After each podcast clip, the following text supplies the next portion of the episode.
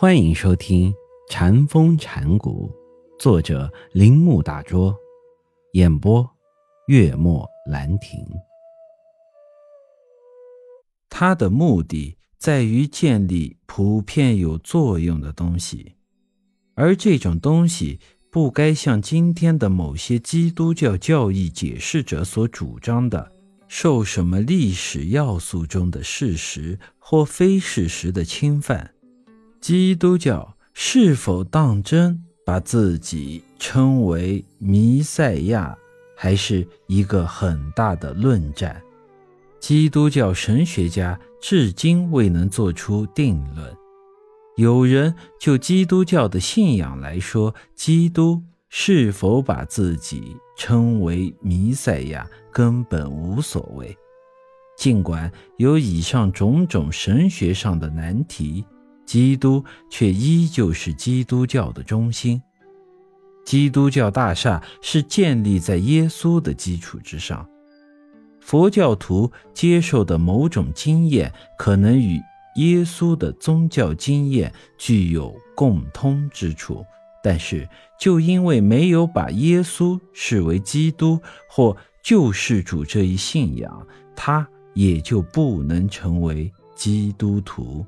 因此。基督教不仅仅是由耶稣的本人构成，也是由耶稣死后他的人格以及经验所积累的一切教训或思辨的解释构成的。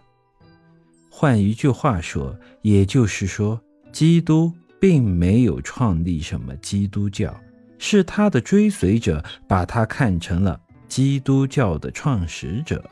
如果他今天依旧活在他的追随者中间，很可能他会承认现在加在基督徒身上的一切理论、信念或者习惯。但若问他那些教义是否是他的宗教的话，他也许不知道该如何回答，甚至有可能承认他自己一点也不知道今天基督神学中。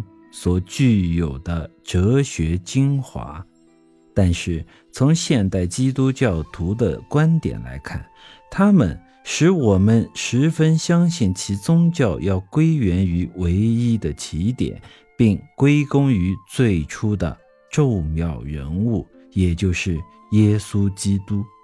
他们还使我们相信，不论在其宗教内容中具有多少解释和变化。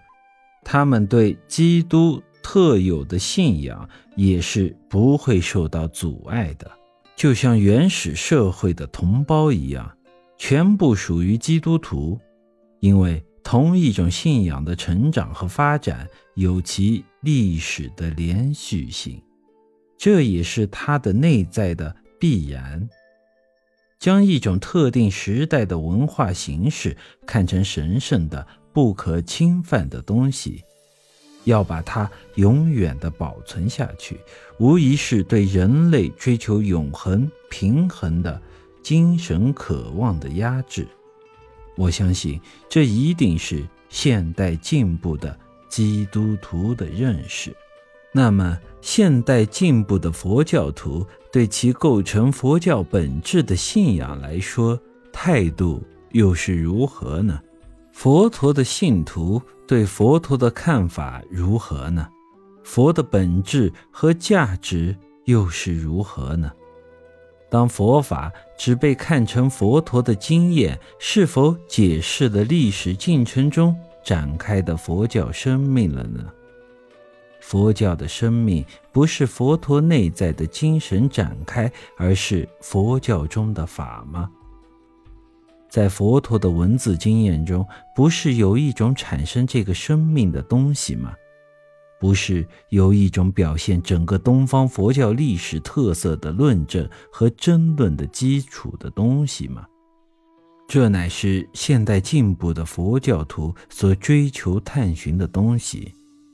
因此，只把佛教看成佛陀本人所建立的宗教教理和实践方法，就完全违背了佛陀的生命和经验。